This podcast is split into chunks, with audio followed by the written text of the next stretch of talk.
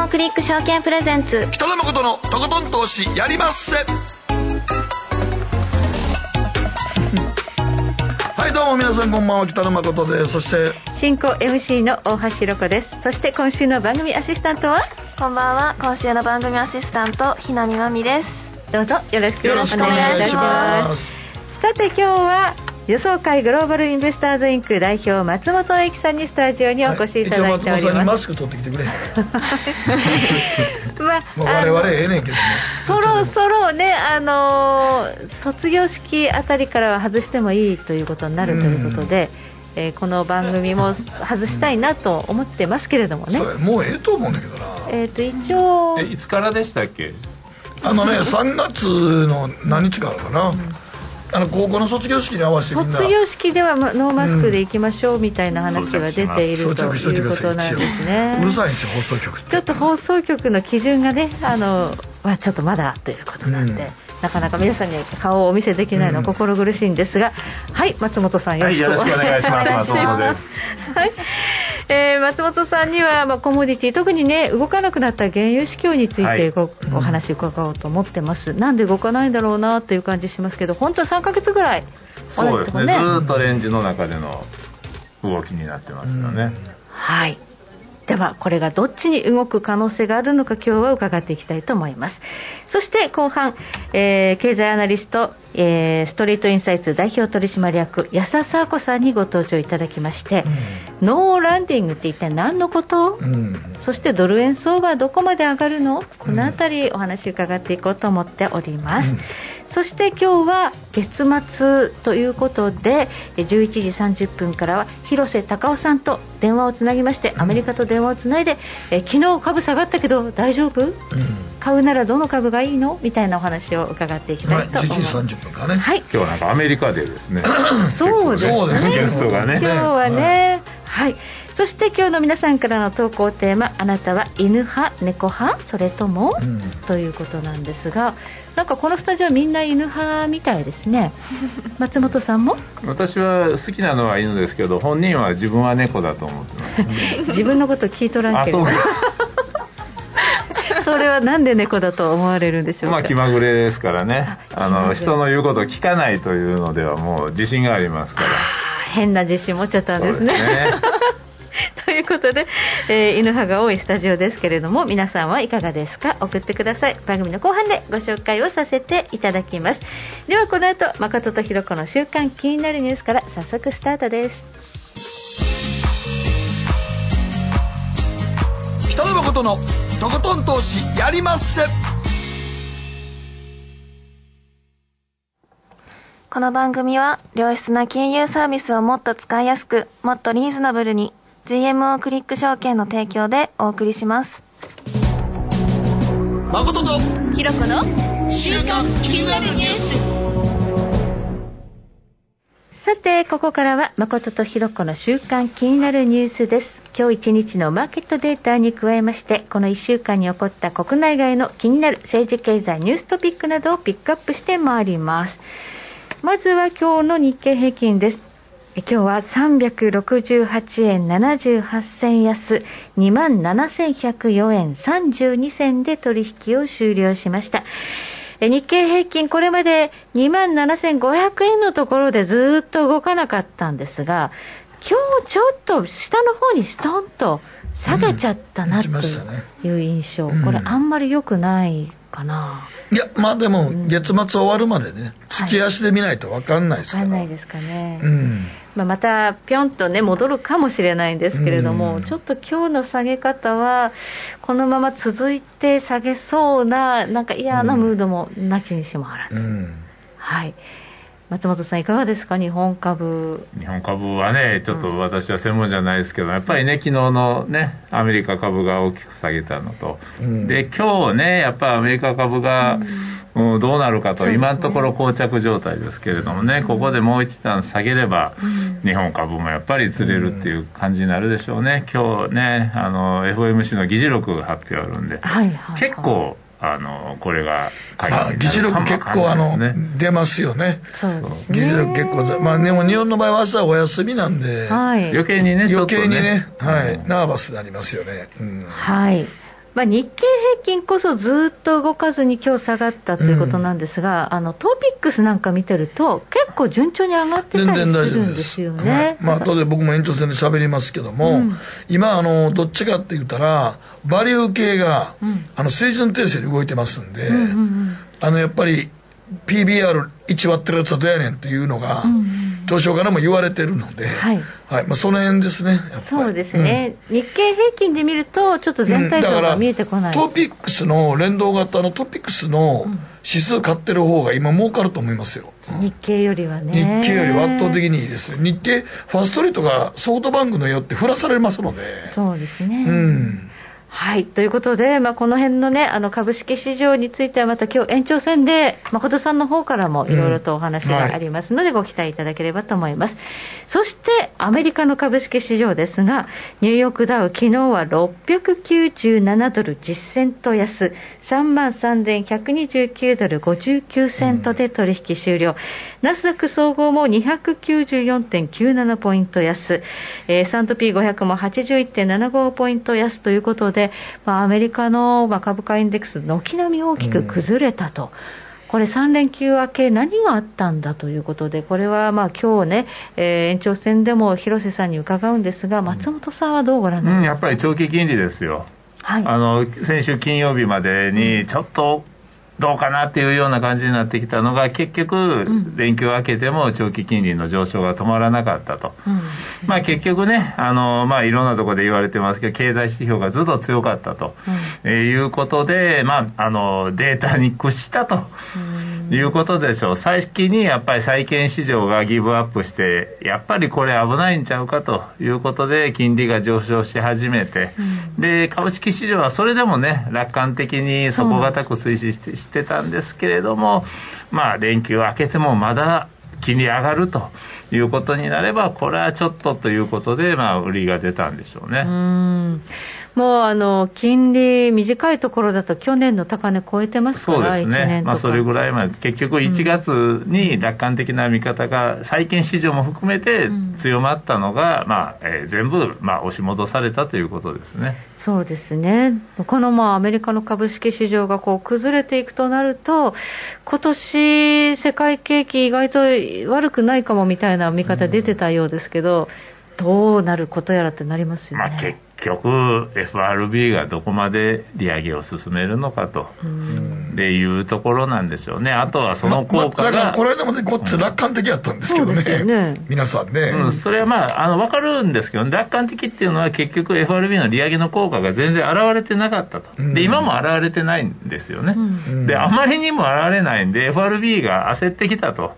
で結局、じゃあ現れないんならもっと引き上げようかということになるとそれはちょっと困りますよっていうのが今の状況ですよね。うん。だからどうするんですかね、パウエルさん、やっぱり上げるんかなというふうに今はみんな思っていますけれども、実際にパウエルさんがどう行動するのかはまだ分かんないっていうことですよね、まあ、今夜、議事録出るって言いますけど、あの1月31日、2月1日の FOMC の時に、パウエルさんって、ディスインフレというフレーズ、あの10回ぐらい繰り返し。あれはね、まあ、自分たちよう頑張りましたよっていうアピールだったと思いますよ。確かにそれまではインフレ、ずっと後退してましたから、うん、で今まで我々頑張って利上げしてきたから、インフレも見ろ、えー、下がってきたぞということを言いたかったんでしょうけれども、その後ね、またデータに全部ひっくり返されたと、インフレ鈍化した、鈍化したってね、あの繰り返したから、それで株式市場、結構楽観しちゃったわけですよ、ね、もう本当大丈夫なんだ、イエーイって言ったら、なんか急に指標がいいの、バンバンバンバン出てきて、金利どんどん上がるから。おや？っていう感じですね、まあ、そうなんですよね、本当に。で、バイルさん、やっぱりね、前科があるんで、ね、2年前はインフレ一時的、一時的、一時的でずっと言ってて、見事に外しちゃったっていう前科があるんでね、やっぱりね、今回どうするんかなということですよね。はい。ということで、まあ、金利の上昇、これがどうなっていくのかということで、まあ、今夜の、ね、アメリカの株式市場、ここも注目となります。うん、では、ここで、まみちゃんが気になるニュースのピックアップです。はい、えっと、今週の気になったニュースは、マイナポイント第2弾2万円分のポイント申し込み期限を2月末から5月までに延長ということで、はい、マイナンバーカードを新規で取得すると最大2万円分のポイントが還元されるマイナポイント第2弾について総務省は2月末までとしていたポイント申し込み期限を5月末までに延長することを発表したというニュースが気になりました。はいということで、はい、まあ、ポイントもらえるなら作りましょうよという期限が、まあ、伸びたということなんですね。でもまあ作らない人結構まだいるんですかね。多いですね。多いですか？いやだからなんかね、うん、結局病院で僕も紐付けしましたけど、うん、なんか結局あの病院側も紐付けさせて機械も作っ出してやってんねんけど結局それ出す時で面倒くさいらしくて、うん、受け手側が診察券出してくださいって言いますからね。そうなんですか。そうなんですよ。結局診察券。カルテ刺すとか探すのなんか面倒くさいらしくて。あまだそこまでは紐付けされてない。そうなんだからいろんな紐付けになってないのね診察券とカルテは紐付けされてるけどそうそうそう。これを診察券とマイカードはの紐付けはできてないから。まだなんだ。なるほど。そうそう。だから現場の人からしたら、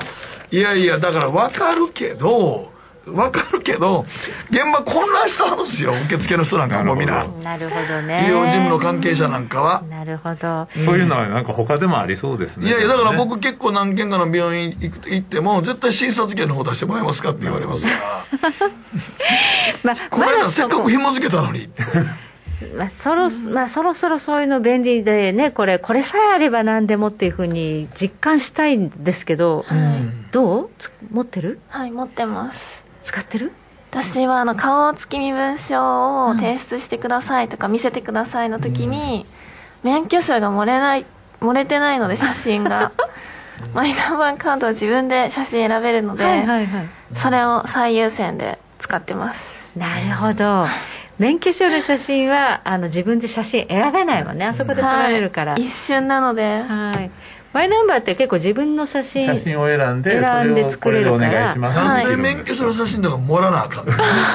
盛りたいじゃん。これなんか違うタイプだもんね。でもね今ね正直ね確定申告の季節ですけど、前までは免許証だけでよかったんですけど、今マイナンバーカードも一緒に2枚コピーしてくれって言われますよ。ね。いや株式口座もそうですよ。いやめ絶対税務署絶対そうです。あれそうだったっけ？やってないんか申告。やってますやってますやってたら絶対2枚出せ言われるよ。持ってたら。本当？そうだっけ？去年、うん、いやいやもう当たり前や何年も前からですよ。まあまあ年毎年1回のことだと忘れちゃうんですよね。いやいやもう本当にすごいなと思うわ。もう3年か4年前からですよ。持ってる限りは絶対2枚コピーしてくれって言われてますから。そうそう結局手間増えてるだけなんですよ今のところ、ねまあ、それがいずれはなくなっていくんですよね、うん、これ1枚で済むっていう時代が、うん。まあ、そうなってくると思いますよ、うん、えマイナンバーカードナンバー覚えてはります覚えてないです。持ってますけど。あのアメリカでソーシャルセキュリティカードは大体みんな記憶してます、自分の番号覚えてるもんなんですか？覚えてるし。それだけしょっちゅういろんなとこで使うんですよやっぱり、それ1枚で済むって感じなんですか？そうなんですよ。でそれを覚えてないと面倒くさいんでやっぱり、特になんかあの本人確認の時に。海外から来られる方とかは絶対マイナンバーカードはあった方が便利です。僕ら一般普通におるやつはいまいちまだ恩恵を感じてあれねだから結局どういう紐付けできてるかがわからないですよねそうなんです、ね、全部紐付けてくれたらみんな便利に使えると思いますよ、うん、だからもうちょっとねやっぱり移行期間っていうのは必要なんでしょうね、うん、そうですね。あとまあみんなが作ってくれたら、まあ、紐付けも進むんだろうけどまだ診察券でいいだろうって言って現場がそっち側を優先しちゃうとか、うん、そんなに数がいないからこっちでいいだろうってなってるとこもあるんでしょうね、だからマイナンバーカードあって例えば相続とか銀行の、銀行もせやけど、なんか型式が全部みんな様式違うでしょ、はい、例えばよく遺産相続なんか各銀行によって各書類の形が違うから、はい、統一してくれたらマイナンバーで一ついけるようになったらええのに。そうですよね。それも大問題やね。そうですね。だから今僕はよく言ってんねんけど、はい、コンビニとかで、元気あの自分でねレジでやるじゃないですか個人レジで。勝手にやって、あれもコンビニによって 機械違うからやり方違うのよ。だからローソンとファミマとセブンイレブンのやり方は違うのよ。はいはい、機械違うから、はいはい、そういうのが常にこうマイナンバーカードもあんねん なるほどね。ということで、日本はね、あのようやくマイナンバーカードっていうのが、まあ、どうするぐらいの基準にはなってきたけど、まだまだちょっと遅いですよね、うん、そうなんですよね、だから今はマイナンバーカード、別に義務はないけど、出してくれって言われますからね。はい、そうですね、うん、出してくれっていうのは、あらゆることでもうこれからもう申請するとか申し込むときには、もうマイナンバーカードっていうのは必須になってきてますよね、うん、必須やねんけどね。それがだからどうやねんって。だから便利になったかっていうとまだそこまで行ってない、うん、現場が混乱してるしね、はい、そう。でもまあみんなねもう作って持ってるということでまだの方はこの2万円もらえるうちに申請した方がいいですよ、ね、まあ、でもあの作って得するっていうよりも作らなくて損するようにならないとなかなか復旧はしないと思いますね。作らなかったらこのサービス受けられないとかまでいかないね。これやったらもうなんかちょっとなんかすぐやるときもこれさえ出しときゃす。ぐできんねんっていうふうにならないとやっぱそれやった方が便利やなって周りに思わさないとダメそうですね、うん、はいもう少し時間がかかりそうです。うん、ということで、ここまで誠とひろ子の週間気になるニュースでした。この後、コマーシャルを挟みまして、マーケットフロントレイン松本さんにじっくりとお話伺ってまいります。よろしくお願いします。北野誠のとことん投資やりまっせ。みんな集まる集まるよすると川上から、どんぶらこ、どんぶらこ。どんぶらって何？桃が流れてくる音だよ。じゃあ、かぼちゃは？こ、天ぷら粉、天ぷら粉かな鳥は？唐揚げ粉、唐揚げ粉。パパおやすみ。置いてかないで。頑張るあなたを応援します。GMO クリック証券。エミさん。どうしたの？僕、最近考えてしまうんです。毎晩月を見上げるたびに、僕の将来はどうなってしまうんだろうって、同時に思うんです。この虚しい気持ちに寄り添ってくれる女性がいたら、好きですってよくない？シンプルにわかりやすく。GMO クリック証券。君は周りが見えてない。また怒られちゃったよ。あ部長の前歯にノリ大学生のノリはもう通用しないぞ。はい。ノリをどうにかしないとまずいですよね。部長歯にノリついてますよ。もっと楽しくもっと自由に。GMO クリック証券大橋ひろ子投資一筋うん十年北野誠のとことん投資やりまっせあれごさて、ここからはマーケットフロントラインです。改めまして、予想会グローバルインベスターズインク松本英樹さんにスタジオにお越しいただいております。松本さん、どうぞよろしくお願いいたします。はい、よろしくお願いします。さあ、今日のテーマ、レンジ相場の続く原油と今後の世界経済ということなんですが、原油、去年は本当にそのウクライナの戦争、まあ、ロシアがね、ね。ウクライナに侵攻して、とんでもないこう冒頭を見せたんですが、あれ、今になってみれば、もう70ドルから80ドルで WTI 原油は、もう落ち着いちゃって、3か月ぐらい、そうですね、まあ、年末あたりから、まあ、年初に1回ね、ちょっと大きく崩れましたけれども、その後持ち直してからはずっとレンジ相場ですね。そうなんですよ。これこれなんで動かなくなっちゃったのかまあ、あの動かなくなっているということは当然あのある意味需給のバランスが取れていると。買い材料と売り材料が結構あのバランスが取れててどっちにも傾いていないというのが、まああのまあ、結局はそういうところだと思います、じゃあどういう材料があるのかというと、まあ、売り材料というか。いうとやっぱり世界的に景気が悪くなりますよと。それで需要があの下がりますよと。需要が伸び悩みますよと。いうのが、まあ、ずっと大きな重しになっていたと思うんですよね。うん、それと、まあえー、あとはロシアの供給。これがあのアメリカとかヨーロッパのあのいわゆるあのサンクションですよね。あのによってあの落ち込むというふうに言われてたんが意外に落ち込んでないと。い。うのも、まあ、どっちかっていうとこれは今のところはあの売り材料になってると思います。うん、まああのね、えー、ヨーロッパなんか金融措置をやってあのヨーロッパ向けは単価なんかの石油あの輸出はできなくなってるんだけれどもなんか戦績をすり替えたりとかいうので裏から出ていってるとかあるいは、ね、中国やインドがいっぱい買ってるとかっていうので、まあ、ロシアの生産がそれほど思ったほどに落ちていないっていうのもあると思います、うん、そうですね、ロシアの生産量って本当にあのあんまり変わってないらしくって、このロシアの価格っていうのは、WT や原油とかに比べると、相当今、でも安くなってるんですよね。ですから安い原油が出回っているっていうのもやっぱり相場の足かせになっているんですよね、そういうちょっとあの言ってみたら相場感を外れたような割安な原油が大量に出回っているっていうのも、まあ、相場のお持ちになっているそうですよね、数十ドルも安い原油がロシアから買えるとなると、じゃあ、他からは買わなくなりますよ中国やインドはもうロシアから買っちゃってると、うん、そしてやっぱり何よりも暖冬ですよ、今年は。うん。えー、去年ねあの去年クリスマスの時にはニューヨークもびっくりするぐらい寒くなって久しぶりにマイナス14度とか15度とかニューヨークもね、はい、あの噴水の氷が凍ってしまうっていうあの久しぶりに見たんですけれども私も。その後本当にお正月あたりから、ずっとあったかいんですよね。で、結局、ニューヨークでも、過去2番目なんかな、あの、雪が降らなかったと。うん。あの、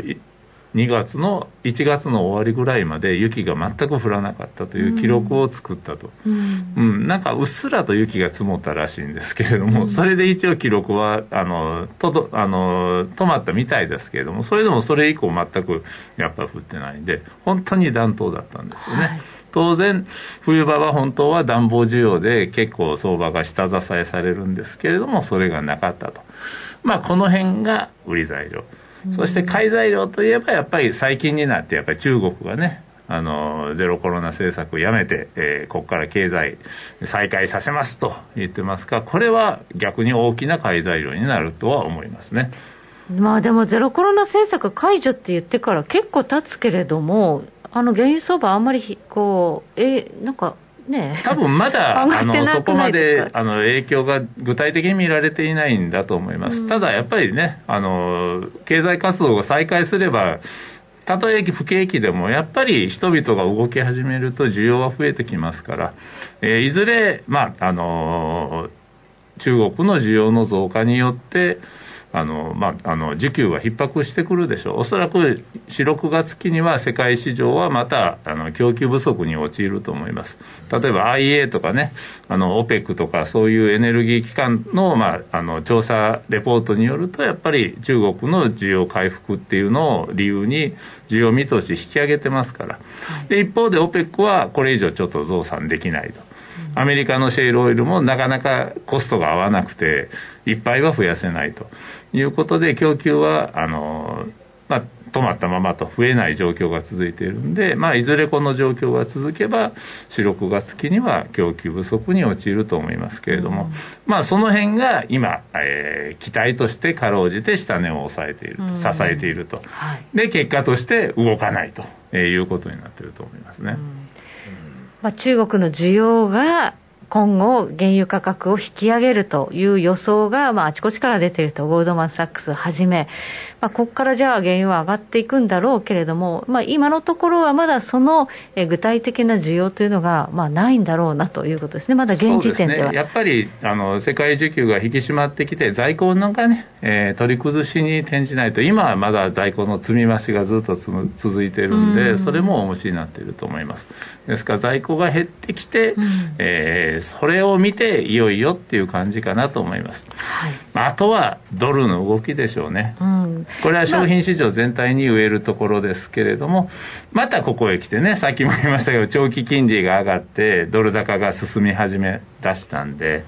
まあ、ドル高っていうのはやっぱり国際商品にとっては一番の大きな重しなんで、ドル高が急速に進む局面では、やっぱり買いが入りにくいというのがあると思いますね。はいまあ、本当に需給が逼迫してたら、ドル高でもなんでもね、あのまあそれはね、そこまで強くないっていう、いうね、まあ、景気自体はあんまりやっぱり良くないですからね、うん。まあ、あのでそんなに悪くないけれども良くないっていうのが今の状況ですからね。やっぱり暖冬の影響って大きいんでしょうね、それほどエネルギー需要があんまりなかったってことですね。だから本当だったら11月、2月ぐらいまで、はい、あのもっと暖房需要が増えて、うんうん、もう少し在庫も下がってきたところで夏を迎えるということになれば、今度は夏は、はい、あのガソリン需要というのはアメリカは増えてきますからね、ドライブシーズンに向けて、うそういうところで需給逼迫が進むぞという期待高まるんですけれども、まあ、暖冬でそこまであの在庫の取り崩しが進まなかったということで、結構今、スタートラインが上になっているんでね、需給は弱いままっていう見方もあると思います。しかし、本当にヨーロッパは助かりましたね、暖冬で。そうですね、あの、はい、ねロシアからの、ね、供給が止まったままっていうのは、全く、えー、あの変わってないし、もし今年の冬、厳しかったら、本当にとんでもない。ことになっていたと思うんですけど、ね、なんかね、投資者とかね、出るんじゃないかって、出てきたかもわかんないところが、本当に暖冬で助かったと思いますね。はい、ただ、それでね、あの調子に乗ってると、またね、この冬、次の冬に、ね、厳しい寒さになったら全部やられる可能性もあるんでやっぱりこの夏の間にどれだけ対策をあのできるかでしょうね、ヨーロッパの場合は。でもこのロシアのウクライナの侵攻からも1年で終わり見えないですよね。そうですね。っていうか、まね、またこの1年、もっとひどくなりそうな感じですよね、バイデンさんはウクライナ電撃訪問して、ね、さらにロシアに対してね、制裁加えると言ってますし、ロシアはロシアでね、やっぱりね、強気の姿勢崩してないですからね。バイデンさんね、急遽シークレットで行きましたからね、向こう電撃訪問ってね。はい。ということで、そのなかなかこう戦争が終わるという兆しが見えないという中で、うん、えー、まあ、いつまた、ね、不測の事態が起きるとも限らないと。そうですね、はい、で特に今はやっぱりその OPEC のまあ生産余力がない、あるいはアメリカも、ね、戦略備蓄、去年はね、それもあったんですよね、バイデンさんが日量100万バレルぐらいのペースで、戦略備蓄を大量に放出しましたから、それもまあかろうじて、あのまあ、上値を抑えたあの需給を緩めた原因になってますけれどもこれ以上はそう簡単には放出できない。だってあれ戦略備蓄って本当に戦略物資そうなんですよね。本当に緊急事態の時に放出するというか使うものなのに、なんかインフレ抑制のためにバイデン政権だいぶ使っちゃいましたよね。どんどんどんどん使っちゃったんでもうやっぱりね逆に今はあの好きあらばちゃんと積みまして元に戻しとかなあかんっていうぐらいのところまで来てますから、はい、こういう状況でもしなんかねロシアが大幅にせまあ、輸出を止めますとか、うん、あるいは中東情勢でまたなんか問題が起こってイランがサウジに向けて攻撃を加えるとかでそれでサウジの生産が止まってしまうとか何か不測の事態があった時はもうマーケット多分余裕がないですから、うん、その時にはあの、まあ、5ドル10ドル一気に上昇しても不思議じゃないと思うんでそのリスクはいつ起こるか起こらないかも分かんないですけれどもずっと抱えたまま、えー、しばらく続くと思いますね、はい、地政学要因あるいは、まあ、その供給の、まあ、ボトルネック的なことが起きるとこのレンジは上振れる急に上振れると思いますねいうことがあると。ねでそういうものがなかったとしても今暖冬だから安かったものが今度、次の需要期っていうのは、今度夏、春今度は夏に向けてのガソリン需要ですから、はい。まあ、その辺は経済と、うん、あの密接に関係しますけれども、うん、まあ、やっぱりあの夏になれば、アメリカはガソリン需要増えてきますから、車社会ですからね、そうですね。あの人々が動いてる限り、つまりあのコロナ規制なんかで、ロックダウンとかで人の動きがなくならない限りは、やっぱりこれは増えてきますから、不景気でもやっぱある程度増えますから、うん、まあ、そういうところに向けて、あの相場は動いていくと思います。大体いつもね、アメリカの原油っていうのは、あの5月後半ぐらいに、その普通のピークをつけるんですね、夏場に向けた。うん、ですからやっぱり4月、5月っていうのは、えー、上昇基調強まる可能性が高いんじゃないかというふうに思いますね、はい。まあ、ドライブシーズンに向けて、今度は上がりだすと、需要期に向けて上がりだすという。ことですね。ことですね。だからまあもうちょっとこのレンジっていうのは3月ぐらいまでで、4月ぐらいからは上に自然にブレイクする時期に入るんじゃないかっていう、まあ、あとはねやっぱり私はドルが一番厄介かなと思うんですけどドル高だとやっぱりちょっとダメかですよね。ただねあの例えばアメリカの金利が上がってもドル高に必ずしも進むっていうわけじゃないんで例えば株価が大きく調整して、うん、あのドルも一緒になってあの売られるっていう可能性もあるんでいわゆるアメリカから資金がどんどんどんどんアメリカの株式市場から逃げていくという状況になればアメリカ株も下がるしドルも売られるしと。じゃあ逃げた資金どこに行くんだっていうと、えー、その一部はやっぱり商品市場にもやってきますから。そうなると、えー、商品市場にとっては、まあ、ほっとっても上がってくるような、あのそういう、えー、強気の展開というのを見られるかもわかんないです、ね、ドル安になれば商品が上がる。上がるそのドル安の条件は何かということですよね。やっぱりアメリカの株でしょう、やっぱり。今はまだ株価に資金が株式市場に資金が残ってるんですよね、うん、うん、それが逃げ出すか逃げ出さないかというところでしょうね。逃げ出したところでその資金はこうドルキャッシュになって逆にドル高になるってシナリオはありませんかね、うん、やっぱり逃げ出すと私はドルが売られると。というか、まあ、どっかにやっぱり株アメリカから持っていかなければならないのでね、キャッシュにとどまるっていうよりも、まあ、やっぱりどっかに、まあ、あとはあのいわゆるあのアメリカの流動性の低下というのもありますから、やっぱり他にあの投資先を求めるということになれば、ドル売りにあのつながる可能性が高いし、そうなれば、商品にも戻ってくるということになりますが、まあ、逆にアメリカが株が下がってもドル高が続くんであれば商品もあんまり期待できないということでしょうね、うん、まあ、特に金なんかはねあの株が下がった時には受け皿になる可能性は十分にあるかな、そうなんですよね、ね、ただ、まあ、ドル高が進むと金も一緒になって下がるということで、やっぱり金の動きをそういった意味では見るのが一番いいかもわかんないです。そういう展開になってくれば多分金が一番先に上がり始めると思うんで。えー、まあ、アメリカ株が下がった時にゴールドが上がり始めたということになればその後、うん、まああの非鉄金属です。銅とかもそうですし原油もそうですし農産物もそうですけれども一緒になって商品も上がってくる可能性は高いと思いますね。あの銅価格っていうのはなんか中国のリオープンというような材料が出てからなんでしょうがずいぶんこうね元気に上がってきました、あれはもうちょっと先物市場でちょっと張り切って買っちゃっただけなのか、本当に中国は結構同需要強いのか、どっちなんですかね、まあ、今、ここまでの上昇っていうのは、やっぱり先物市場が先取りして、うん、あの動いた分は大きいと思います、うん、だから1回ぐらいは調整はあるでしょうけれども、あとは実際にあの中国の需要がどこまで増えてきて、需給が引き締まってくるかだというふうに思います。まあ、そんなに一直線にね、うん、あの、上がるような状況ではないですから、やっぱりいろいろな材料、あの、強弱、工作してますから、そういう流れ見ながらですよね。ただ私はやっぱり商品を見る上では、まずドルの動きと、ドル高が続くのか、それともどっかの時点でまたドル安傾向が強まるのかというのが、一番大きな鍵を握ると思いますね、うん、その意味ではね、やっぱり金利、非常に重要なファクターかと思うんですが、今、金利上がってるのは、やっぱり景気の指標がいいからと、そうです、ね、実際、そのニューヨークお住まいになってて、景気いいんですか？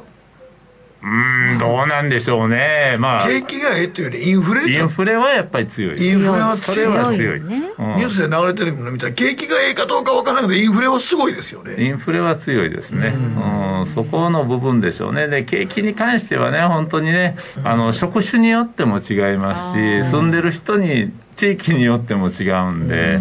まあ、ニューヨークはね、それほど悪くないかもわかんないですけども、ちょっと地方に出れば全然違うでしょうし、まあそういう意味に結局はまあデータを見るしかないんですけれどもね、うん、まああの、その辺はみんな同じこと口を揃えて言うと思いますけども、労働市場がいつ崩れるのか、それともこのまま雇用がずっと好調さを続けるのかと。いうところでしょうね。雇用統計がね、すごく良かったということで、労働市場がね、すごい景気がいいということを一つ示しているのかなと思うんです、ね、ただやっぱり FRB に逆らってはいけないという相場の格言ありますけれども、もしこのまま、ね、景気が好調さを維持するんであれば、FRB もっとやっぱり引き締めにかからざるを得なくなりますんで、結局どっかで FRB にやられると。いうことになると思いますからね、特に FRB の利上げが行き過ぎたというふうになっちゃった場合はね、どっかの時点であの大きく崩れる可能性があるんで、あまりパウエルさんを刺激しないようにしないとね、本当に、うん、そこが一番のポイントだと思いますね。はい、うん、2月の FOMC の時はもう、なんかインフレやっつけたぞぐらいのことをね、ね繰り返してたんですけど、あれってあれが余計になんか私は、あの気になるんですよね、パウエルさん、せっかく得意満々に言ってたのに、また打ちしがれた、あの人、ちょっと打たれ弱いところがあるんで、あそうですか、うん、なんかね、そうやってちょっと自分のか思ったように物事が進まなかった時は、パニック的にじゃあって反対側に触れるっていう。えーねえ、まあ、あの、ねえ、去年の8月のジャクソンホールのコメントなんか見ても、あ,、の人、あの時結構追い詰められてたような気がする。ね、30分の予定のとこ7分間しか喋らなかったとか、もう言うことだけ言ってさっさと終わってしまって、質疑応答とか全然関係ないし、あったね、そんなことね。ね。だから、史上初のなんか、こんな短くで終わった。のって。いや、だからそれ以上質問も受けたくないし、っていう。のが、もうすごいって言って、あの時パニックってあったでしょうね。かなりパニックってたんだと間違いなくそうやと思うよ。だからまたそんなことになったらね、今度あんまりそれで、利上げ利上げっていうふうに本人が追い詰められると、本当に行き過ぎる可能性があるんで、それは避けなければならないですけれども、まあどうなるかなというところでしょうね。はいわかりました。ここまで松本英樹さんにお話を伺いました。どうもありがとうございました。北野誠のとことん投資やりまっせ。みんな集まれ。行かしていただきます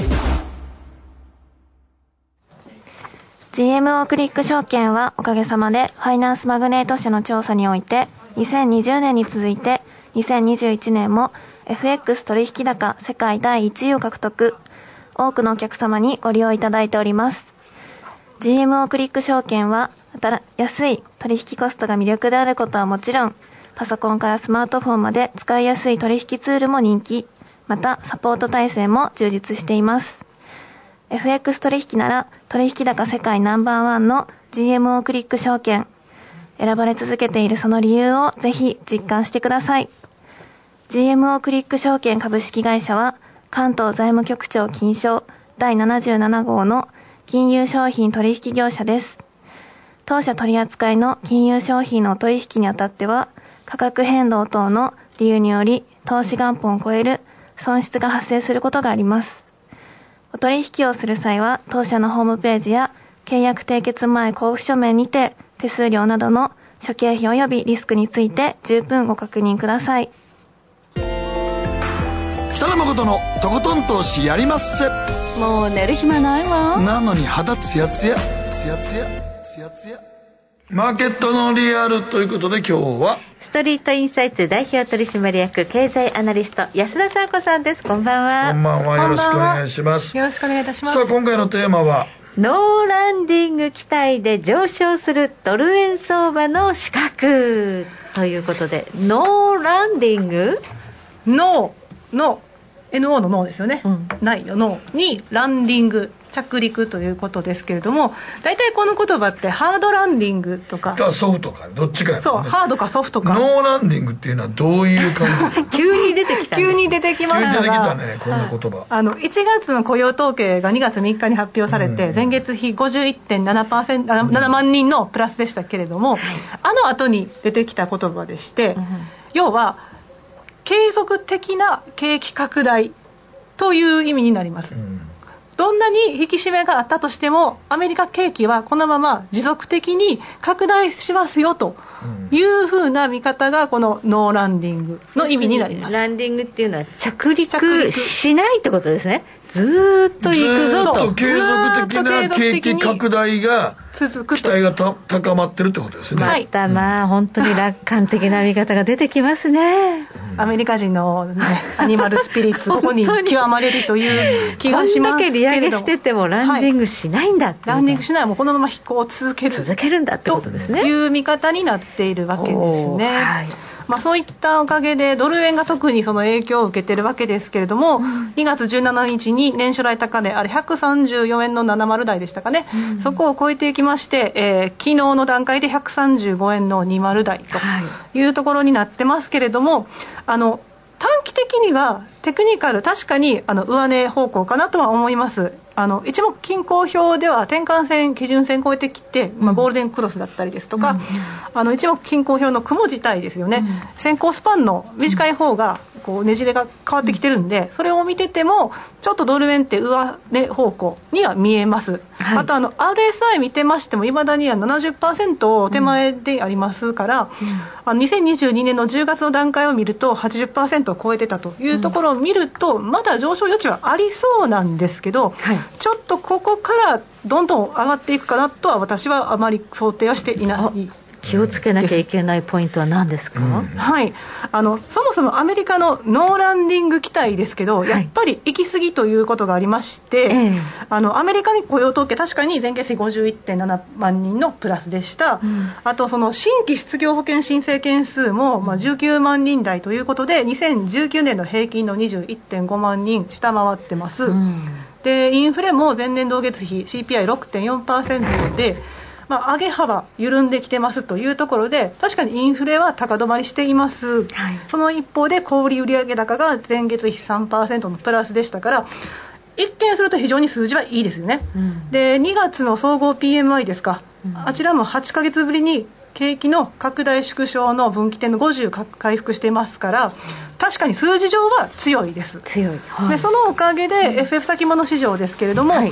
あのこれまでは3月と5月2回連続で0.25%ずつの利上げを行うという見方がありましたが、うん、一連の経済指標を受けまして6月まで3回連続で、はい、あと3回、はい、うん、利上げをするという見方になりましたよね。うんでこちらに3回利上げをすると FF 金利のレンジがどうなるかというと5.25から5.5%で2022年の12月 FOMC の予想値上回ってきますということになります。さらに3月 FOMC、50ベーシスの利上げ観測も、あ0.25にせっかく縮小したのにまた利上げが拡大するかも、はい、あと出てきた、はい、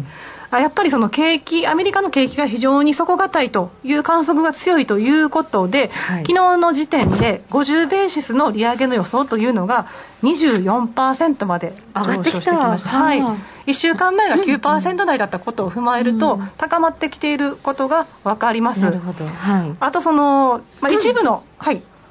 あ大丈夫です。一部の FOMC 参加者もですね高派の発言出してましたよね、特にセントルイス電金総裁、今日も割とその FF 金利のレンジって5%後半でいいんじゃないかみたいなことを話していらっしゃいましたけど、2月16日時点で、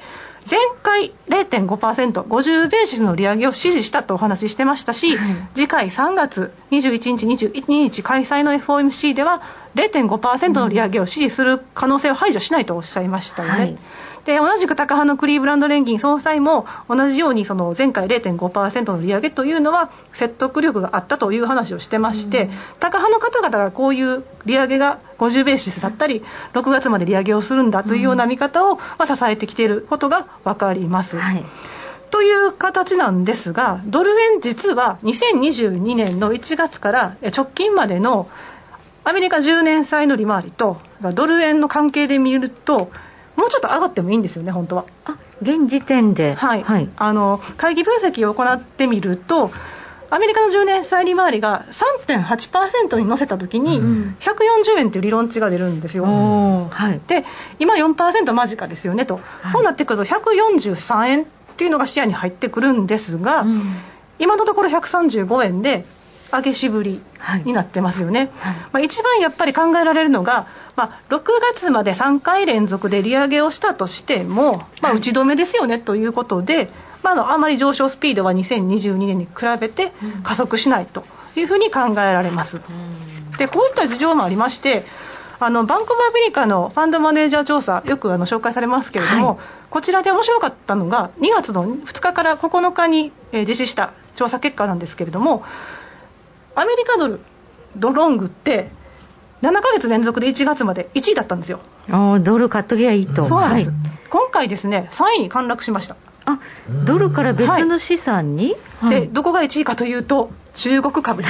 す。はい、で私もよくあの、はい、中国景気のことをアメリカ人に聞かれることが最近増えまして、はい、あの結構 CNBC とか見てましても、うん、あとそう金融関連の知り合いからも話聞くのが中国は本当に正常化に向けて拡大していくと思うのかという質問をよく聞かれるんですよね。で確かに PMI だったりですとか数字は良くなってたりファイナンス動向もね強い数字が出ているのでそれだけ見てると中国ってやっぱり正常化に合わせて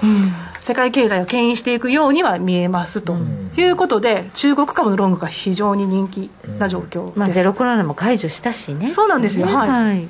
ということで、はい、ちょっとそのロシアとの関係でその、まあ、アメリカとの外交の部分ではちょっと疑問点は残りますが、はい、ウォール街は中国株に注目しているというところです。はい。でやっぱりそのアメリカの景気後退入りの確率というところも、えー、今回の2月は24%で2022年11月がピークで77%だったんですがかなりこう楽観不姿勢が出てきてますよね。交はないと見る向きも出てきてる、ねはい、まあ、こういったところがまたそのリスク資産に向かったりとか、うん、もしくはそのアメリカ米ドルのロングっていうのをちょっと減らしてみようかということになってくるんでしょうね。う去年はドルにしとくのが一番強かった、ね、一番強かったところでしたけど、ね、他のものが全部下がったから。はい、ただしあの、ニューヨーク連銀が出しているあの3か月ものの T ビルとアメリカの10年債利回りなんかで見た、景気後退確率って実は1月57.1%に上昇してたんですよね、うんえーはい、景気後退入りとなる25%をかなり超えてきているので債券市場は引き続きリセッションに警鐘を鳴らしているということが分かります、はい、なので、本当、債券市場とそのマーケット関係者っていうかなり見方が分かれているということがこれでも読み取れます。はい、ちなみにそのアメリカ株の話にちょっと移りますけど、はい、このファンドマネージャー調査で見てみると、うん。アンダーウェイトって31%だったんですね、はい、で1月は39%で2005年10月以来の低水準だったんです、そこから多少回復していたんですよ、うん、まあ、こういったところもちょっとそのポジション軽くなって買い戻した人たちがいたんだなってことが読み取れると。その一方でやっぱりオーバーウェイトにはしないんだなっていうのが分かりますね。まだそこまでいってないんですね、はい、なので、うん、やっぱ下値のところの買い戻しっていうところが一巡するとまた下がってくるという状況が読み取れます。はい。それとその1月のあらゆる経済指標が強かったのは、もう1月だからぶれやすいみたいな話がちらほら聞こえてくるんですが、そこまさに、はい、そこでして、はい、やっぱりドル円の上値を抑えている一つの要因として考えられるのが、うん、一部のエコノミストの間で、雇用統計と小売売上高、1月は下駄を吐いた数字なんじゃないかというふうに言われて、うん、よく言われますよね。はい、特に今回ひどかったと。いう話なんですが、はい、雇用統計って1月ベンチマーク改定が入ります、で今回なんかの食分類も入ったりですとかちょっとその季節調整プラスアルファがあったということもあって、うん、51.7万人になったんじゃないかっていう話があったりですとか、うん、過去の数字特にコロナ禍以降の数字を見てみると2022年は速報値46.7万人だったんですよ、うん、で下方修正されて36.4万人。10万人の下方修正ってなんだこれ？10万。10万びっくりしますよね。誤差でもなんでもない、はい、誤差誤差だったら分かるんですけど10万人っていうのはちょっと誤差10万人は誤差でもなんでもない去年そんなことがあった、ね、ありました。もっと驚くのが、はい、このベンチマーク改定今年のベンチマーク改定の影響かもしれないんですけど、2021年1月の速報値って4.9万人でかなり失望されたんですが、はい、改定値の数字を見ると49万人超えててえって思って あれも私はちょっとこれ間違えたかなと思ったんですけど速報値は4.9万人だったのでかなりこの触れが大きくなるんですよね。そうですね。で私特に雇用統計もそうなんですけど小売売上高今年の小売売上高はかなり問題があると思っています、はい、あの松本さんもおっしゃっていましたけど今年1月暖冬でしたよね、はい、でそもそも2022年12月クリスマスで大寒波が来て、マイナス20度だ積雪だって問題になって1月蓋開けてみると例えばニューヨーク州のニューヨーク市平年との差って5.6度も上回ってたんですよ。随分暖かかったんですね。本当記録的な暖冬でしたと。はい、で大体小売売上高の季節調整って、うん、あの1月減るから底上げしますよね。はい、鳴らすために、うん、それプラス季節調整のプラスこの暖冬で人が出てきて買い物するとさらに上振れするじゃないですか。はい、って考えたら3%ってその下駄の履いた数字なんじゃないかなっていうふうに見えるわけですよね。で蓋開けてみると確かにあの今回の小売売上高って一番その伸びが強かったのって外食なんですよ。天候に一番関わってくるところで前月比ですよ、はい、7.2%のプラスってなかなかないですよね。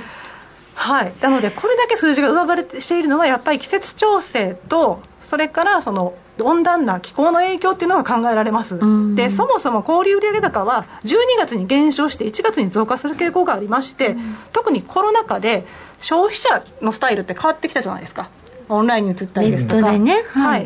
っていうところ実はその季節調整がきちんと把握できてないんじゃないかって話がありまして、うんはい、2021年の1月なんと5.5%のプラスだったんですよね。で、えっと、去年の2022年1月も3.8%が速報値で2.5%がまあ改定値なんですがそれでも力強い数字になってると、うんはい、3年連続で2%上回ってるっていうのはやっぱりこの季節調整がおかしいとしかちょっと考えられないなと。うん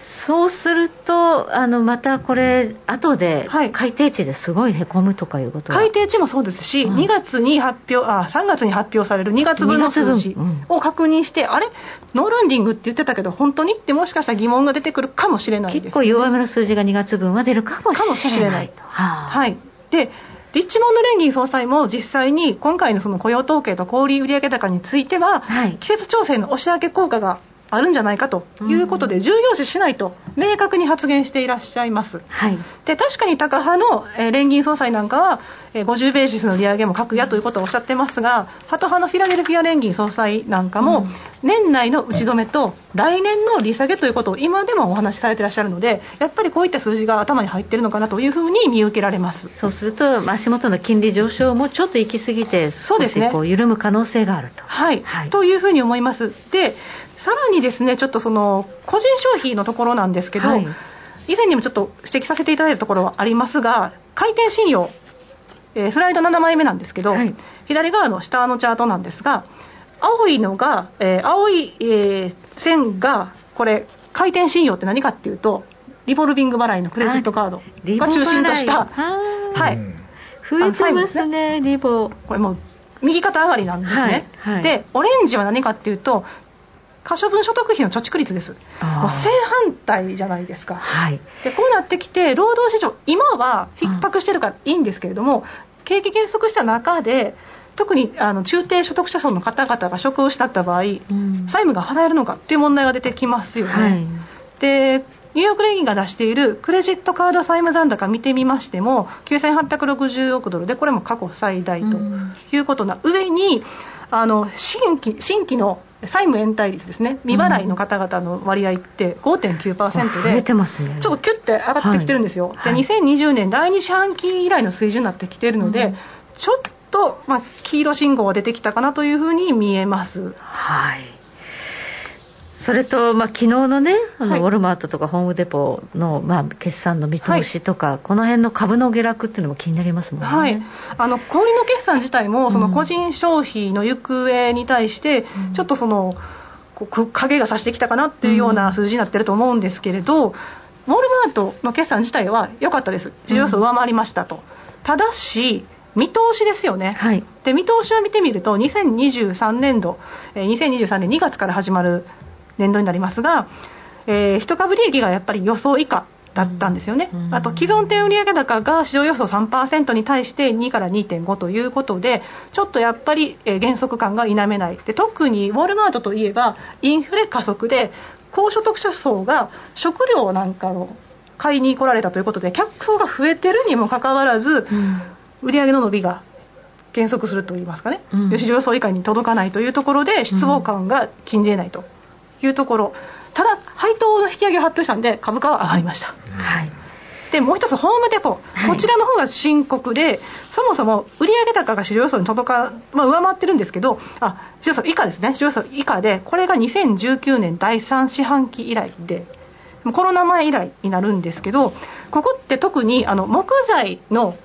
価格先物がキューッと上がって、はい、まあ、その後下落しましたけどその影響で売り上げっていうのが弱ってるのが一つと、うん、あとはやっぱり高額商品に、えー、消費が消費者が買わなくなってしまっているとい。うところで売上が弱まっていることが言われています、でこちらも見通しが弱くて売上高と既存店売上高ですけどおおむね横ばいっていう形になってまして、はい、市場予想は0.2とか0.4のプラスだったんですがやっぱりこれも失望的ですよね。はいということで、じゃあ、この先、ちょっとね、あのあんまり消費、小売りとか伸びないんじゃないかっていう見通しもあるとい。うことですもんね。はい、そうですね。はい、となると、まあ、ドル円、これ、このまま140円方向いくかっていうと、そこが怪しい。そこは怪しいなというふうに思っていまして、短期的には、はい。うん、あの2022年10月21日の高値と、うん、2023年1月16日の安値の、まあ、3分の1戻しあたりの136円の60銭あたりというのが一旦の目処として見ています、はい、日本側の材料としましては、金曜日にね、あの上田新日銀総裁候補の所信聴取というのがあります。はい、ここにも注目ですが、なんか早めのこの YCC 解除みたいな、そういうなんか見方が出てきてみたいですね。すねはい、まあ、聴取時点でもしかするとその物価動向に合わせて柔軟に政策運営していくという話をされて、ドル円の上昇を抑えるという可能性がある一方で、黒田さん、最後に登板される3月の金融政策決定会合で、はい、自ら広げた異次元緩和の風呂敷を畳むのではないか。うん いう話がまことしやかに支えられています。大混乱やけど、大混乱ですね、はい、ということで。そんな大混乱やで。だから3月の日銀っていうのはやっぱりちょっと気をつけておかないといけないな、はい、ということですね。はい、はい、ここまで安田沙子さんでした。どうもありがとうございました。北野誠のとことん投資やりまっせ。みんな集まる。集まるよねえ先生好きって10回言って。それ10回クイズでしょ。いいから。じゃあ好き好き好き好き好き好き好き好き好き好き僕も先生好き。え？もう思わず笑みがこぼれる。株式 FX は GMO クリック証券。いらっしゃいご注文どうぞ。うんと大盛りラーメンにトッピングでチャーシューコーンメンマ海苔それに味玉白髪ネギでああバターとワカメも。全部のせい一丁。シンプルにわかりやすく。株式 FX は GMO クリック証券。占いましたぞあなたの未来。えどんな？あなたは努力次第で大きな成功を収めます。ただし野菜中心の食事と早寝早起き適度な運動をして健康に注意なんだよ母ちゃんのセリフと一緒じゃん。未来は自分で切り開く。株式 FX は GMO クリック証券さて今日のテーマあなたは犬派猫派？はい早起きさんです。子供の頃実家犬でも猫でもなく赤星インコ派でした。屋外で1メートル塩ぐらいの小屋みたいなところでおじいちゃんが世話してました、はい、15話ぐらいいたんですけどある時祖父が体調崩して入院したことがあって入院してからかなり経ってしてから家族であインコって顔を見合わせて小屋も見に行くと餌を食べ尽くして多くのインコが旅立たれてお星様になってました。はい、はい。続いては？はい、えー、ラジオネーム猫の手も借りたい、えー、こんばんは。4匹の猫を飼っている猫派です、はい、猫を飼っていると家族の話題が増えますし猫に癒されますし猫が人間の喜怒哀楽に寄り添ってくれますし、家族円満になるのでペットにおすすめですにゃー。ということです。にゃー。にゃー。ですね。はい、続いて中堅さんです。実家には今年15歳の豆柴がいます私が代わりに散歩に連れて行ったり夜は添い寝をすることもありますがあまり懐いてくれません。食べ物をねだってきてもあげないからですかね。でも犬には犬の食べ物がありますしね。ということで豆柴ちゃん可愛いですよね。はい。時計の針は23時27分回っています。大橋ひろ子投資一筋うん十年。北野誠のとことん投資やりまっせ。あれごこの番組は良質な金融サービスをもっと使いやすく、もっとリーズナブルに GMO クリック証券の提供でお送りしました。はい。今日は月末ということでこの後11時30分から延長戦がスタートとなります延長戦ではアメリカ在住の広瀬隆夫さんに電話をつないでアメリカ株の動向を伺っていきますので皆さん引き続きお付き合いをいただければと思いますさあ今週来週の注目イベントというとまず今夜議事録。議事録ですね。ね50ベーシスの利上げを支持した人が何人いるのか複数サムなのかセベラルなのかそのあたりも注目ですね。はい。そして明日は日本はお休みということで気をつけておきたいところですね。そしてお休み明けはもう朝9時半に金曜日日銀総裁の所信聴取というのがありますので結構もしかしたらそこで注目度があるのでヘッドラインですがあるかもしれません、うん、はい。今日後半は安田佐子さんにお話いただきました。安田さんどうもありがとうございました。ありがとうございました。では延長戦もお付き合いください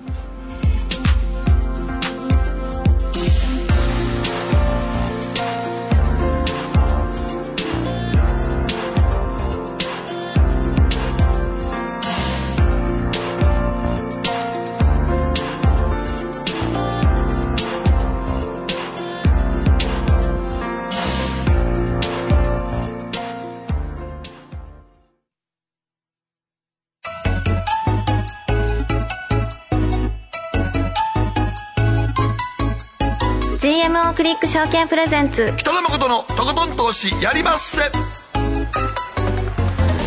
はいどうも皆さんこんばんは。改めまして北野誠です。そしてはい大橋ひろ子です。そして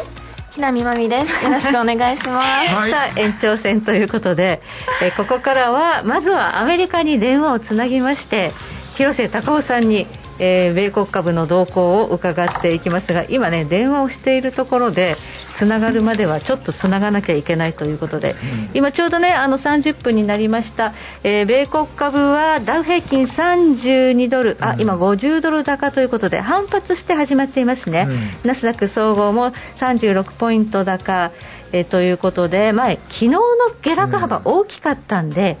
今日はやや反発して始まっている、という状況にあります、はい、さあ今ちょうど、えー、広瀬さんと電話がつながったということで、はい、今夜も早速進めてまいりましょう。この番組は良質な金融サービスをもっと使いやすくもっとリーズナブルに GMO クリック証券の提供でお送りします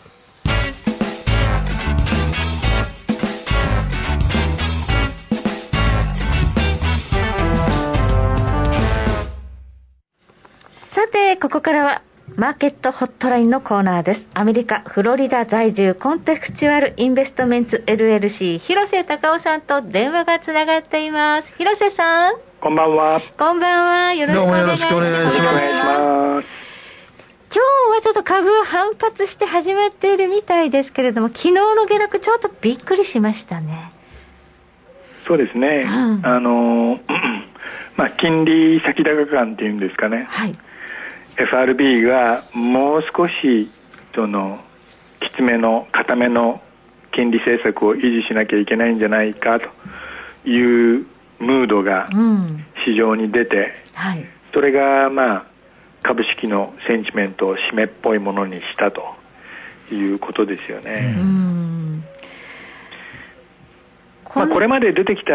その経済統計、えー、ちょっとその景気が強いということを示唆する数字が立て続けに出ましたんで、はい、消費者物価指数生産者物価指数、うん、雇用統計小売売上高、はい、全部アップサイドっていうか、まあ、強い方で外れてたんで、うん、これはあかんということですよね。はい。やっぱああなるともう少し利上げ継続しなければってなってくるんですよね。そうですね、今のその、うん、フェデラルファンズ先物、はい。うん、その先物先物市場のトレーダーたちが織り込んでる、そのコンセンサスとしては、えー、今年の6月くらいまでに FF レートが5.25%から5.50%ぐらいまで引き上げられるというコンセンサスになっておると思うんですよね。うんでこれは例えば3ヶ月ぐらい前のコンセンサスその時は4.9%ぐらいだったんですけどもそれに比べるとうっとこうちょっと高いぞって感じでですね、これは兜の尾を締めてかからないとダメだぞっていうね そういう、まあ、オーラが出ましたよね。だから株が売られたのはそういう理由だと思いますね。はい実際これインフレがまた強含んでくるみたいなことってあるんでしょうか？うん僕はそういうふうには考えてなくて、はい、むしろ4月5月ぐらいになると逆にあれこんなに物価下がってきたの？というようなその下でね、はい、ダウンサイドのサプライズっていうかそれが増えるんじゃないかなというふうに思うんですよね。はい、その一つの理由は、えー、っとウクライナ戦争ですよね。はい、2月の24日が忌まわしき1周年記念でございます。1周年ですね。で、はい、あの時我々が感じたことっていうのは、えー、戦争かよと。じゃあエネルギー価格どうなっちゃうんだよと。うん、で、西側諸国はロシアボイコットするのかよと。そしたら天然ガスはもしロシアから買わないっていうんだったら一体どこから買えばいいのとかさそういう議論をああでもないこうでもないというふうにやってた記憶があるんですよね。はい、ってことはエネルギー価格は強含んだということだと思うんですよ。うん。うん、ってことはあれから1周年記念ということは、はい、あこれからはベースが高い前年比較のね そのスタート地点が高い水準からの比較になりますんで、はい、逆に見ればさ、はい、でもあの当時から見ればエネルギー価格って随分下がったよねっていうね、そういうなんか変な割安感みたいなのが出てくると思うんですよ。天然ガスなんかめちゃめちゃ下がってますからね。下がってますよね。まあ、あの天然ガスの値段が下がったのは特殊な事情があるんですけども、あれはその踏ん詰まりというか、アメリカからその天然ガスを輸出してしたくても輸出できないっていうね、そういう事情がありまして、それで国内で玉が余っちゃったんですよね。はい、ルイジアナ州に、液化天然ガスの施設があって、はい、そこが事故があって、はい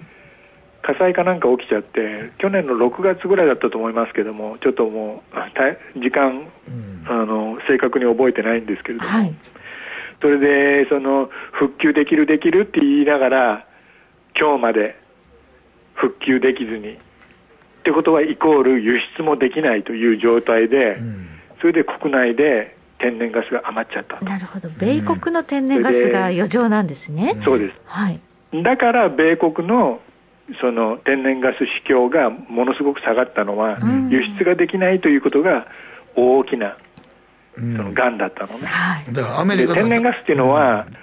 あの気をつけないと爆発しちゃいますから、はい、非常に迷惑というか取り扱い注意なコモディティなわけですよね、だから地球のおならみたいなもんで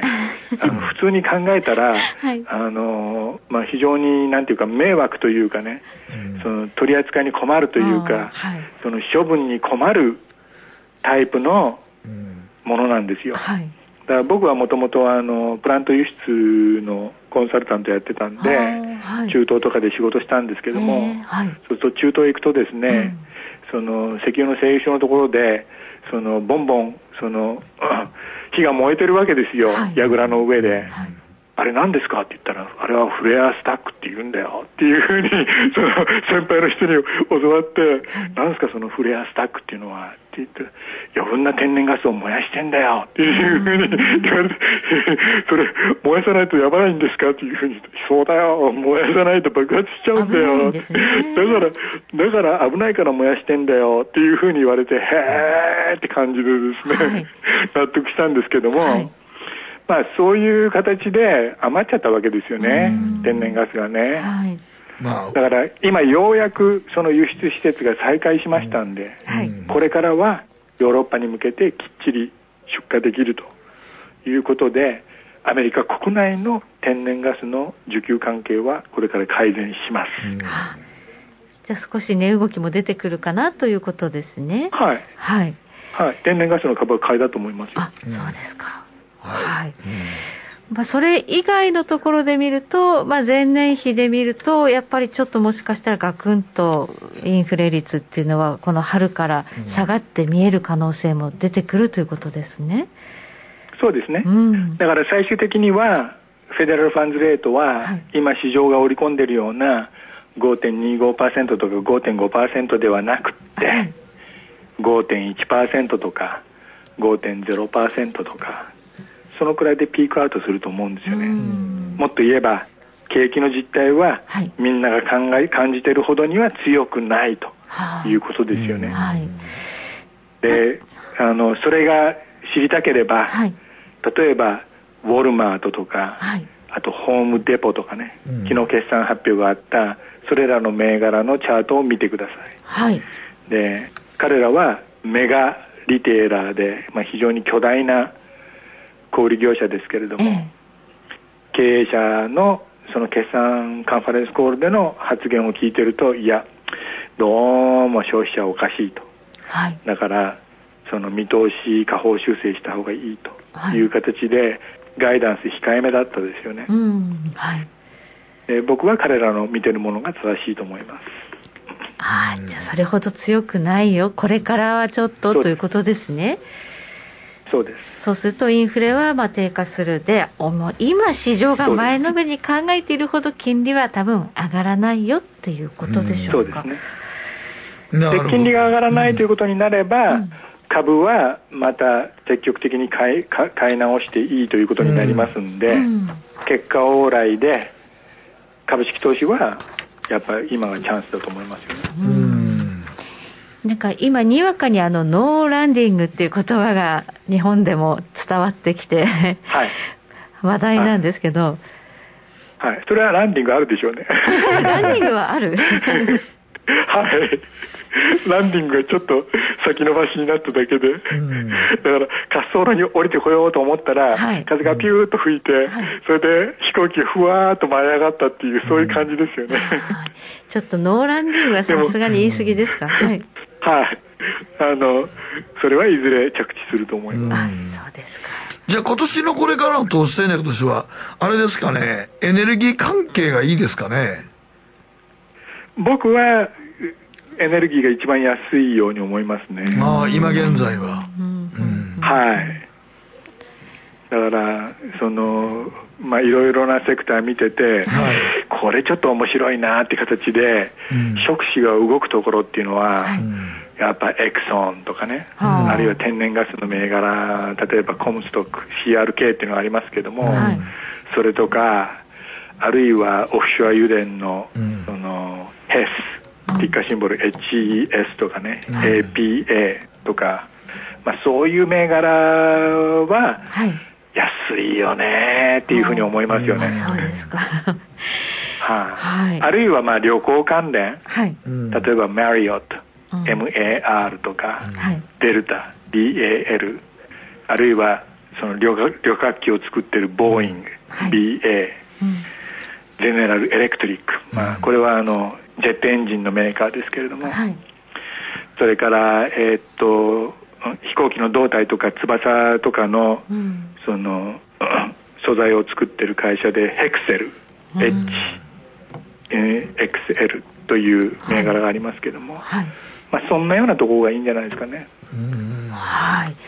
じゃあこれらの物色の銘柄今挙げていただいたところに GAFA は入ってないんですけどやっぱりもうテック系はダメ、はい、ということですね。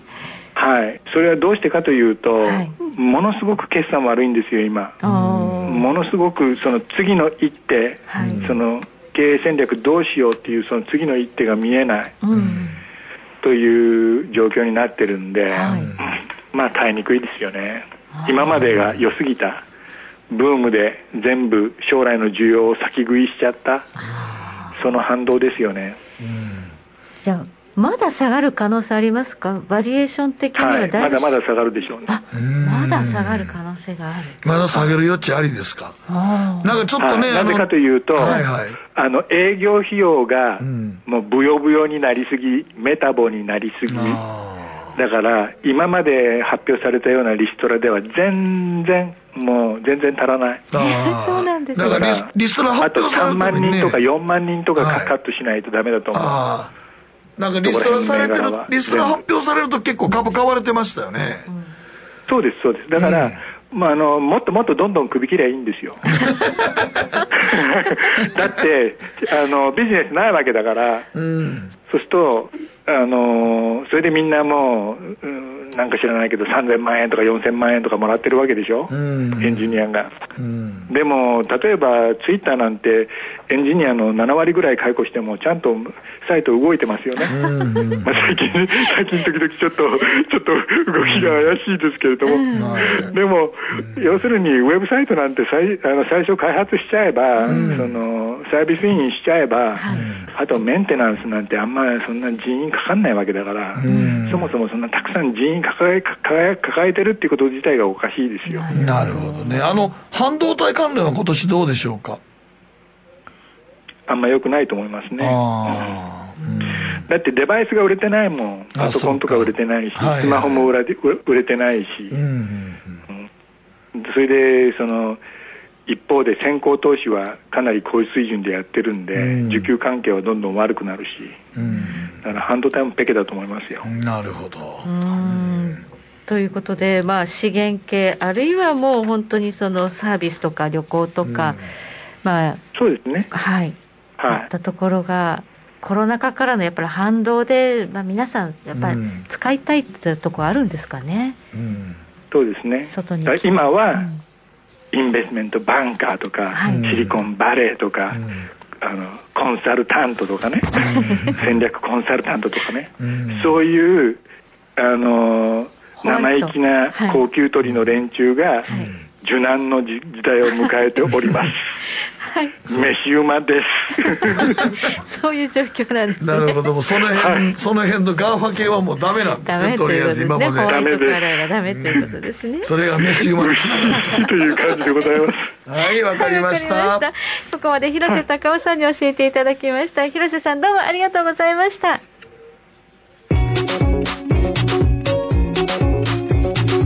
野誠のトコトン投資やりまっせ。月一延長戦。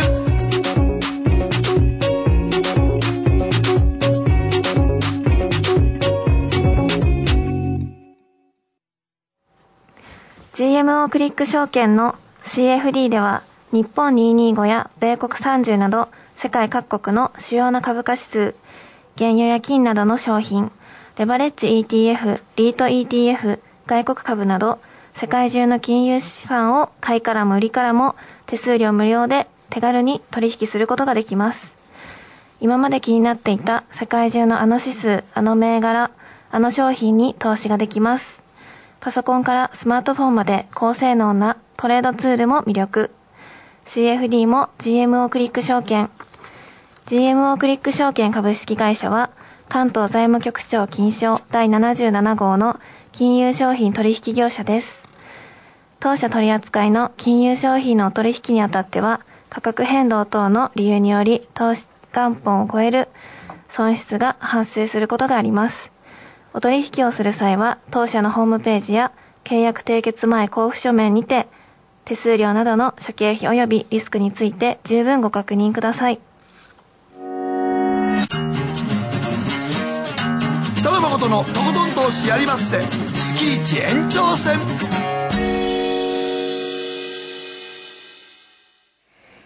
さて、ここからはやりまっせ、マンスリーニュースのコーナーです。さあ、今日のピックアップテーマは何でしょう？はい、新しい積み立て NISA ちょっと面白いなと思ったんで。なんか、現代の積み立てとかも、なんか使いにくいって結構言われてましたよね。結構その期限も来るし。そうそう、年間投資枠積み立て40万、一般120万とか。はい。そんなん言ってましたけど、まあ、制度が機械の使うも、なんかよあの42年までは一般23年まで言われてましたが、2024年1月以降、高級化ですからね。それいいですよね。いいですね、高級化です。で、非課税期間もこれ、前積み立て20年が一般5年が無期限になりましたし、はいはい、最大投資枠積み立て800万、一般600万が買い付け残高で1800万。で売却すれば枠を再利用可能と。ということですね。で、積み立てと一般の併用も可能にしたんですよね。前、負荷やったのが。はいはい、はい、だから、これ今まで岸田さんの中で初めて、うん、あのちゃんとしたあの思ったんですよ。所得倍増計画はもう無理やと。こっちやと。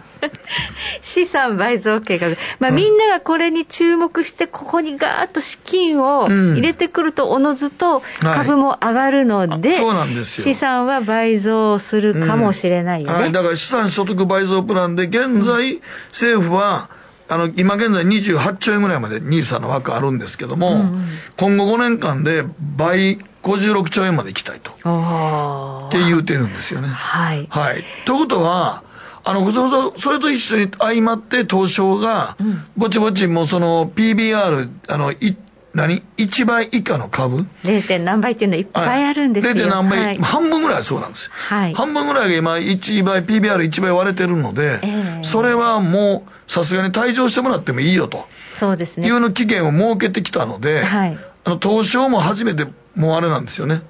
あの、ここで、ちょっと退場してもらっていいですか？そうですね、あの去年のあの市場再編の区分の時には、結構、猶予期間を設けるということで、そうあれが僕、大嫌いだったんですけど、あれ？っていうあの、ピカピカの銘柄だけをプライムに残すんじゃなかったの？なかっていうと、相変わらずまだ PBR が1倍割れてるような、ピカピカじゃない銘柄の株をたくさん残してたんですけど、そうそうそううん、これもだからどうなんだと。ということで、いよいよ期限を切りますよということで、なんか26年ぐらいだったかな、うん、まだそれでもなんか26年やからね。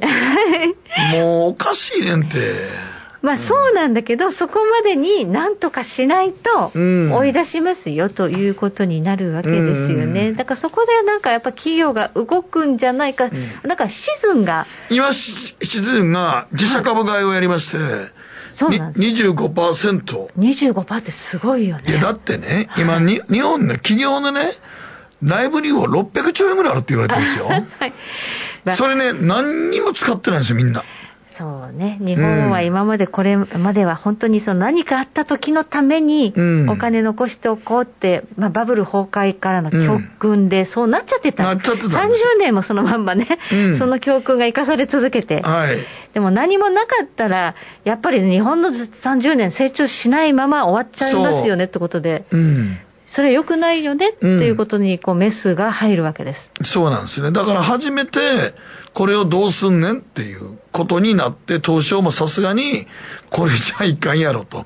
市場再編した意味ほとんどなかったですから、結局。去年ね。うん。だから今そういう意味で言うと、もう嫌でも自社株買いするなりなんなり IR しながら、こういうふうにやりますよ。それやったら、最低でも配当にもっとお金入れましょうとか。そうですね。そうなんですよ。おかしいんですよ、日本って。大体あの、なんか三々みんな総会するじゃないですか、株主総会。はい、あれも、基本的に言うたら、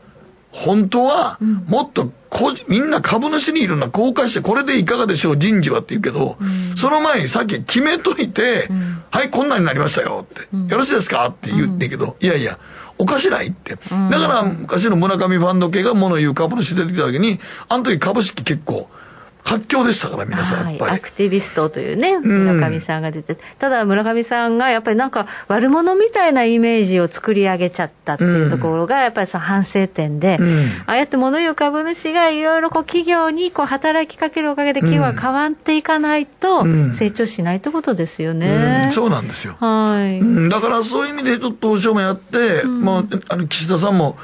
あの、給料の倍できへんから、株主のに行ってもらおうと思ったんやと思うんですですけどね。この点だけは、この新ニーサだけは評価高いみたいですね。高いです。やっぱり、はい、ここだけは。ここだけはね。で、こうやって、あの、まあ、新ニーサということで、個人マネーの受け皿、ね、非課税にするっていうんだから、やっぱこれは使わない手はないですよ使わない手はないです。ね、そうなんですよね。はい、はい。だから今、多分そういう意味でと、こう何年間で、うん、あの、ちゃんと、あの、PBR1 倍に向けてやっていかなあかんという、上場しておく意味がないっていうことですから、うん、そうすると、多分今、あの、なんかほんまにトピックス型の PBR1 倍割れの株は、かなり上がってきてますから。うん、そうなんですよ。だから、あの、これからもしかしたら自社株買い発表するかもしれないとか、うんうん、増配をね、まあ、するかもしれないとか期待で、まあ、先回りの買いが結構入ってると。入ってきてます、入ってきてます。シチズンがやったようにね。うん、だから、その辺のことがあって、まあ、実際企業もそうやってこう、努力してくるだろうという企業努力が始まったっていうところも大きいんですよ。そうなんです。だから、今まで経営者、気にしなかったですか？地元の株価なんか。いや、みんなやんないからいいだろうっていう感じだったんですよね。そうなんですよね。うん、で、今回インフレで、あの、賃上げ、春闘のね、あの、ベアも相当、あの、満額回答とかいうのも出てきてるようですので、うん、賃上げもすると、インフレもこう来ると。うん、そして、まあ、企業の改革もしなきゃいけないということで、結構これね、あの、岸田政権って不満が、まあ、ある方多いと思うんですけど、タイミングいいかもしれないですね、投資に関してはね。岸田さん結構、もしかしたら岸田政権で日本変わるかもしれないっていう波が来てるんですよ、たまたま。そうそうそう。サイクル的に。うん、そうなんですよね。はい。で、そこに合わせて東証も、まあ、その再編に伴う PBR1 倍割れのところはなんとかしなさいと、うん、そうそうそうそう。すると、はい、まあ、PBR の水準1倍までいくように自社株買いするのか内部利用を出すのか。噛み合ってきて。配当を上げるのかとか、うん、そういうのを多分これから本当にこの2、3年でやっていけると思うんで、はい、そこは、その後わからないですよ、うん、そこまでは、そこぐらいまで買い場じゃないのかなと、久しぶりに。そうですね。うんまあ、あの日本の個人の金融資産ってね、あの2000兆円、実際に現金で持ってる部分で1000兆円はあるって言われてるので、まあ、それが動くとなると、これ、なかなか大きなことなので、まあ、その個人マネーを、まあ、期待してんのかよっていうのは、ちょっとまあやや。なんか。個人マネー期待してるでしょ、めちゃくちゃ。ね。で、結局それで儲かったら税金取るんでしょって、ちょっと思うけど、あ、でも、ここ非課税だからいいのか。取らないんだね。取らないからね。はい、そうなんですよ、非課税枠を拡大したのは、それでもやってもらわなければっていうところですよね。なるほど。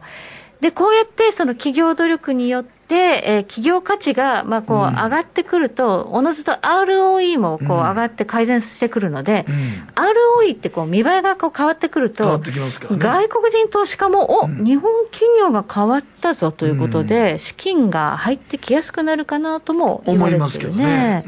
はい。ということで、この24年から始まる新 NISA、これは大いに期待したいと、うん、そうすると日本株投資、ここからいいんじゃないの？うん、というか日経平均よりも僕トピックスは面白いなと思いますよ。トピックス。で、だって PBR 低い銘柄ばっかり集まってるから。そうなんですよね。今までもなんかこうね、うんともすんとも言わないとか、ゾンビみたいな感じだった会社が変わるかもしれない。配当も上げてなかったですからね、儲かってても。そうなんですよね。うん、はい、はい。ということで、まあ日本株物色という意味では、まあいい時代になってくるかもしれないと。皆さんもこのね、新 NISA、えー、始まったら実際ここを使って投資していきましょうということですね。はい。まあ持ってる日銀が ETF みんなに配ってくれたんやね そういう案もあったみたいなんですそういう案あってんけど、ほんまに配りゃええのになと思うな。それは採用されない、ね、ほんま、でも日銀があんだけ大量に持ってる ETF どうすんのかなと思うけどな。ね日本のみんなに配ったらみんな意識が変わるのにね。そうやんね。ねはい。はい、うん、時計の針は23時26分回っています。